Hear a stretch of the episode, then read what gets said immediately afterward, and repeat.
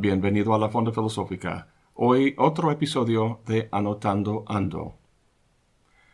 Hace unos días en un cruce vi a una mujer indígena acercarse a un coche. Al lado de la puerta del chofer procedió a tirar en el aire un limón que tenía en la mano. Subía unos 50 centímetros y caía y lo tiraba otra vez. Lo había tirado así unas tres o cuatro veces cuando el chofer, un señor de unos treinta años de edad, subió sin más la ventana de la puerta, llevando a la indígena a pasar con su limón al siguiente coche. ¿Qué es lo que me llamó la atención de lo que vi? Superficialmente no hay nada misterioso aquí. Esa mujer estaba haciendo lo que todos hacemos, tratando de hacer que alguien le diera dinero. En general hay dos formas de hacerlo. Por un lado, ofrecer algún bien o servicio. Si nos delimitamos a los cruces, vemos a gente vendiendo cosas, desde fruta picada hasta bolsas de plástico, gente ofreciendo algún servicio, como limpiar el parabrisas, y gente entreteniendo a los que están esperando a que cambie la luz del semáforo, haciendo malabares, por ejemplo. La otra forma de conseguir dinero es simplemente pedirlo directamente, no a cambio de algo, sino regalado. En nuestra sociedad, si quieres pan, tienes que ganarlo, y a lo mejor eso es lo que esa señora pensaba cuando salía al cruce con su limón. Eligió ganar el dinero con el entretenimiento, haciendo malabares. Supongo que no sabía hacerlo con tres o más objetos, quizá ni siquiera con dos, no sé. Pero tenía que hacer algo, el gesto básico o mínimo, y por eso tiraba un solo limón. Creo que estarás de acuerdo en que eso no es hacer malabares. El chiste es que sean mínimo dos cosas, de preferencia tres o más, entre más mejor, ya que el exitoso manejo de todas esas cosas a la vez muestra destreza y habilidad, algo que no cualquiera puede hacer. Eso es lo que lo hace entretenido. Yo no fui entretenido por su performance, pero sí intrigado. Me di cuenta que si lo hubiera hecho con tres limones, casi no lo habría notado, habría sido normal o común. Pero ese limón solitario subiéndose y bajándose me cautivó, casi como si fuera una obra de teatro, y la señora un personaje en algún drama de Beckett, en el que todo está reducido a un mínimo, todo austero, donde los personajes hablan un lenguaje fragmentado que ilumina lo absurdo del mundo. Bueno, no pensé todo eso en ese momento, sino hasta después, en casa, tratando de entender lo que había visto. Cuando la señora decidió hacer malabares, a lo mejor no veía en él lo que los choferes de los coches ven, una actividad social cuyo sentido es entretener. Ella percibía quizá una actividad social despojada de su sentido, reducida a un simple mecanismo de causa y efecto. Tirar limón, recibir dinero. Casi como si fuera un fetiche. Como sabemos, un fetiche es algo al que atribuimos poderes aparentemente mágicos para producir efectos de forma no natural. ¿No habrá visto eso de tirar el limón en esos términos? Hace poco dije que si hubiera tirado tres limones no le habría prestado atención, me habría parecido normal. Pero ¿no es eso también una manera fetichista de ver esta actividad social? ¿Que es natural dar dinero a los que más entretienen?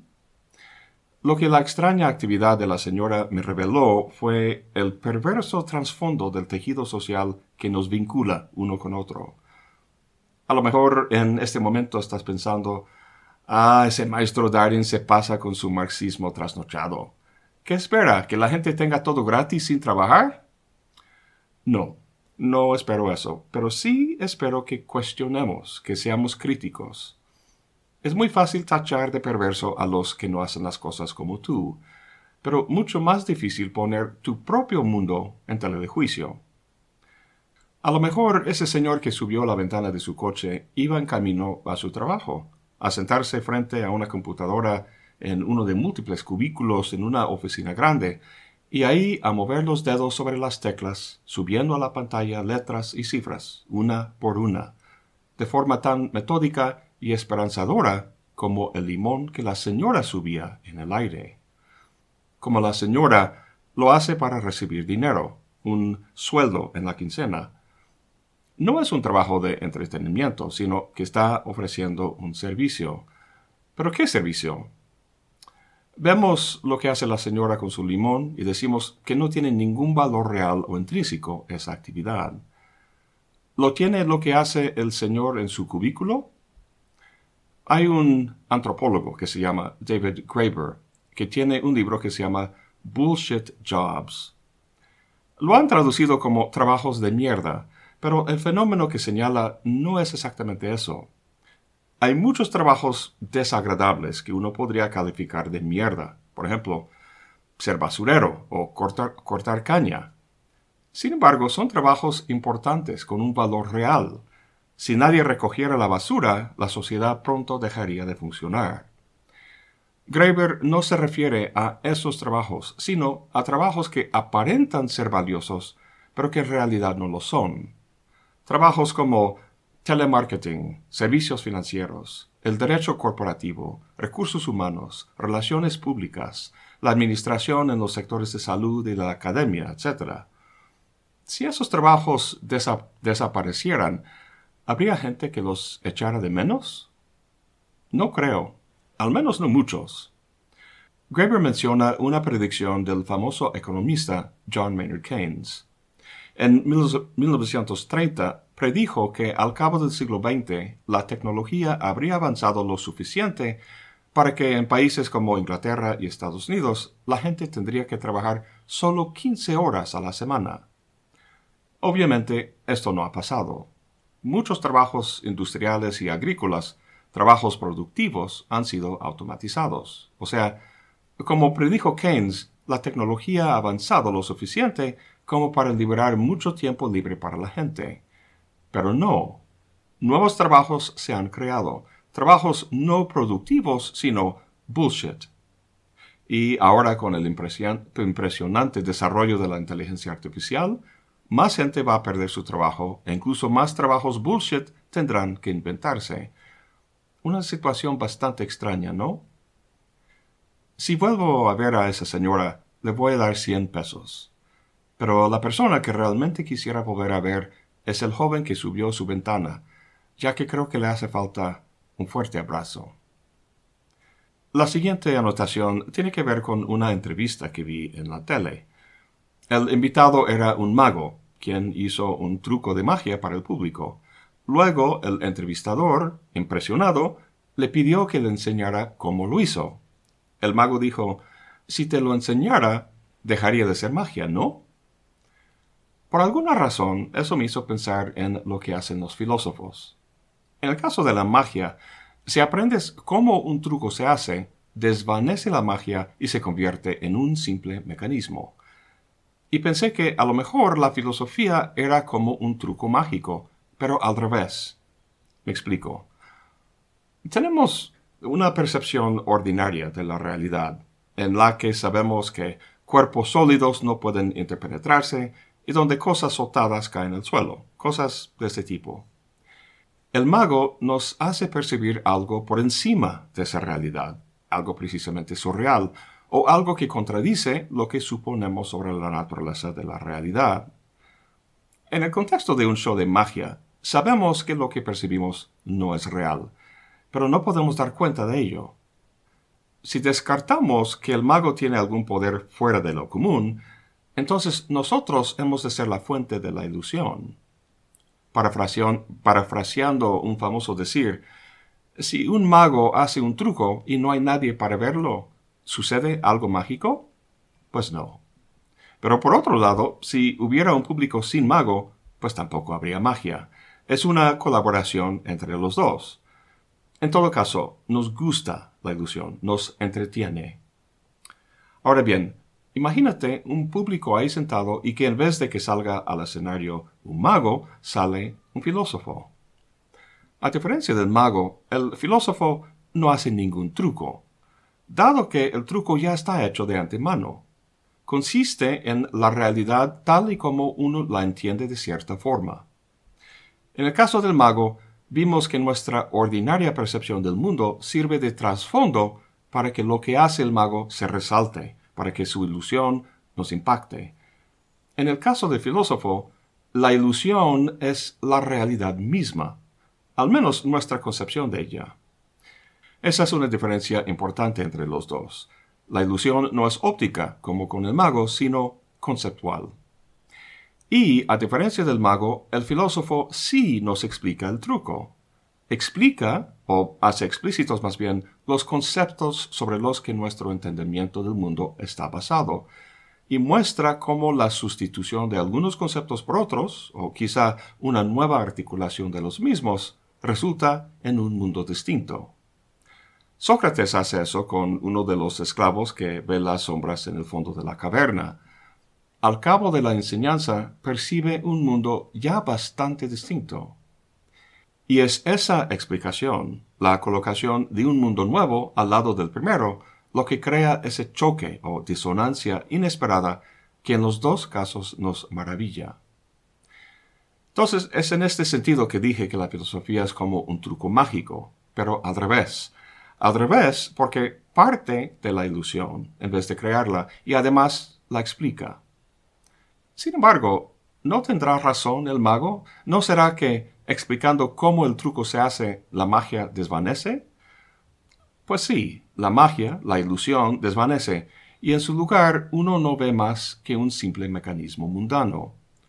Pero la ilusión que el filósofo hace desvanecer es el mundo entero. Quizá lo que sea mágico, o más bien maravilloso, es que tengamos el poder de crear mundos. Como último, un comensal de la fonda me preguntó, si el sistema solar se va a consumir cuando el Sol se convierte en un supernova, ¿sirve de algo que me angustie por hacer algo grande, ser alguien o pasar a la historia? Primero, un detalle técnico. Resulta que el Sol no va a convertirse en un supernova, pues, según dicen los científicos, no tiene una masa suficiente. Más bien, dentro de unos 5 mil millones de años, su combustible se va a acabar y va a convertirse en lo que llaman una enana blanca.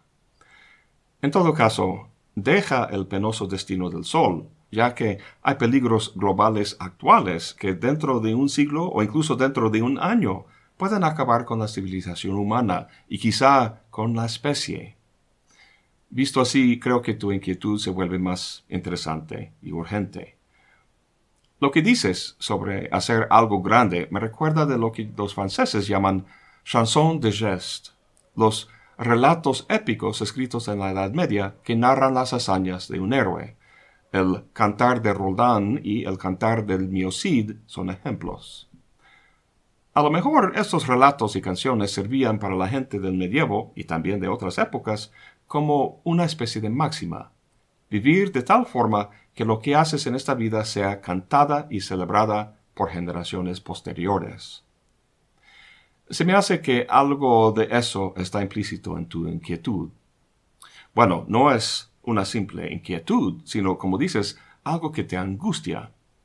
Si te angustia, esto implica que una vida en la que no trascendieras quedaría corta, te dejaría insatisfecho. Si uno con sus hazañas pasa a la historia, ¿qué es lo que trasciende? En alguno de sus escritos, Jean-Jacques Rousseau dice que un perro, a unos meses de nacer, ya es lo que será el resto de su vida. Luego pregunta, ¿por qué el animal humano es el único capaz de convertirse en imbécil? Nunca vas a encontrar en el mundo ningún perro imbécil, pero muchos humanos sí. Lo que uno trasciende es su mera condición animal, pero lo que Rousseau está señalando o enfatizando es el lado negativo de esa trascendencia. Algunos lo hacen mal y se convierten en imbéciles, y otros bien, convirtiéndose quizá en héroes. Entonces, creo que lo que te angustia es la posibilidad de que tu vida salga mal o que la vivas en el plan básico animal. Comer, dormir, reproducirte, disfrutar pequeños placeres, como cuando mis perros yacen bajo el sol. Eso no está mal, pero el ser humano, además de convertirse en imbécil, es capaz de grandeza, de belleza, de trascendencia.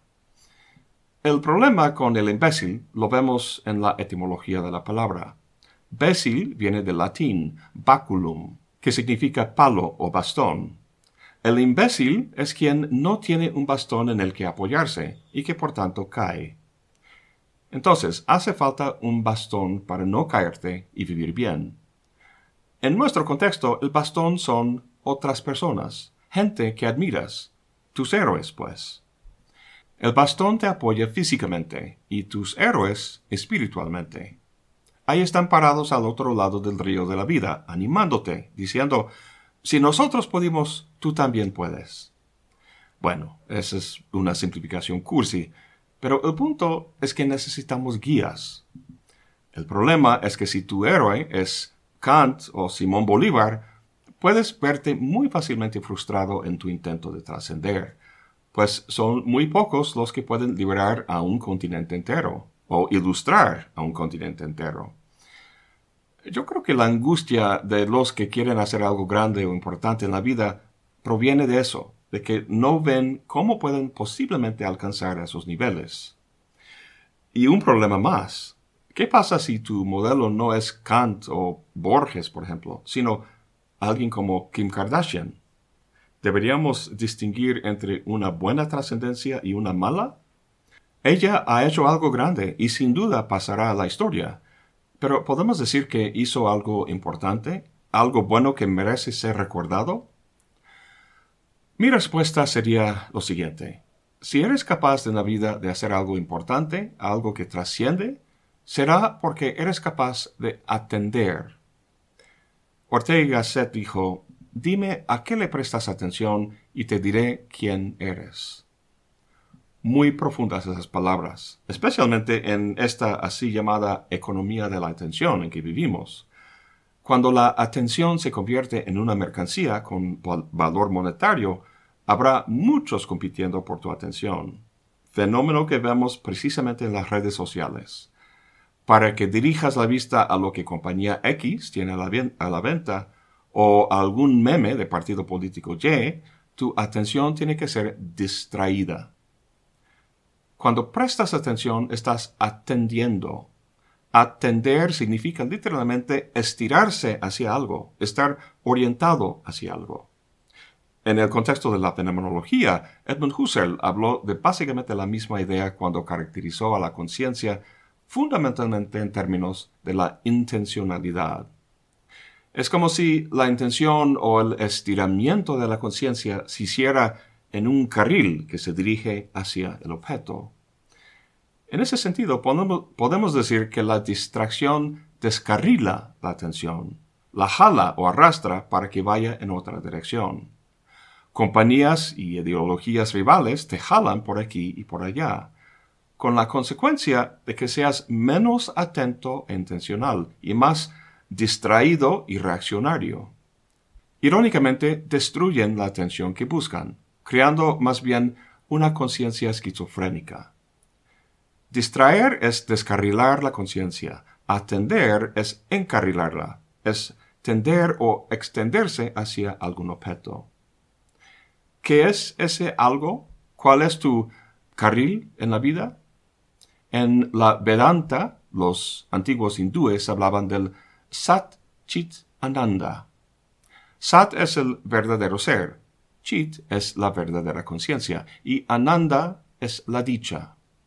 Puede que no sepas qué son el verdadero ser y la verdadera conciencia, pero conoces tu dicha.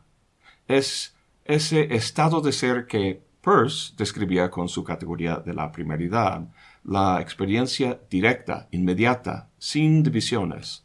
Es estar en aquel estado de flujo donde no estás observándote ni haciendo preguntas, sino sintiendo directamente. Lo que uno siente aquí no es simplemente el placer, una sensación placentera, sino algo mucho más profundo, lo que Aristóteles llamaba la eudaimonia, lo cual traducimos no del todo bien con los términos felicidad o bienestar. Eudaimonia significa literalmente buen espíritu, pero no el espíritu que es tu conciencia, a diferencia de la de tu amigo, sino un daimon o deidad que abarca y rebasa todo individuo. El daimon del mundo, sea como quieras entender eso. Cuando atendemos estamos encarrilados por ese daimon, lo cual percibimos muchas veces simplemente como la belleza de la vida. No es sentir ningún placer en particular ni ningún conjunto de placeres, sino la fundamental orientación de la vida. La dicha de cada quien en ese estado es un reflejo parcial de esa belleza. Ayer estaba pensando en esas cosas y en la noche, acostado en la cama leyendo el libro del desasosiego de Fernando Pessoa, me topé con una oración que captó perfectamente bien lo que estoy tratando de decir. Dice Pessoa, todo depende de lo que somos. Y cómo perciben el mundo los que vienen después de nosotros dependerá de qué tan intensamente lo hayamos imaginado, es decir, lo hayamos verdaderamente sido. Lo que dice Pessoa toca nuestra preocupación por hacer algo grande o importante que influirá en otros. Todo depende, dice, de lo que somos, no lo que hacemos. Lo que hacemos es posibilitado por lo que somos, por lo intenso que hayamos verdaderamente sido el mundo que imaginamos o sentimos. Creo que hoy en día lo más importante que uno puede hacer es ser, es recuperar la capacidad de atender. Esta capacidad o disposición de uno no es la del ego individual que trata el mundo como un escenario de, objetos que puede adquirir y controlar, sino de la conciencia vista como uno entre infinitos puntos de expresión de una inmensa realidad bella y misteriosa, una realidad que es menester sentir. Yo sé que suena muy metafísico y cursi eso, pero si queremos dejar de ser títeres de algoritmos, dejar de reproducir con nuestras reacciones un sistema económico y tecnológico que nos vuelve cada vez más narcisista y que produce división y destrucción más que cualquier otra cosa, si queremos un mundo mejor, pues esa metafísica ya no parece tan cursi. Más bien es imprescindible.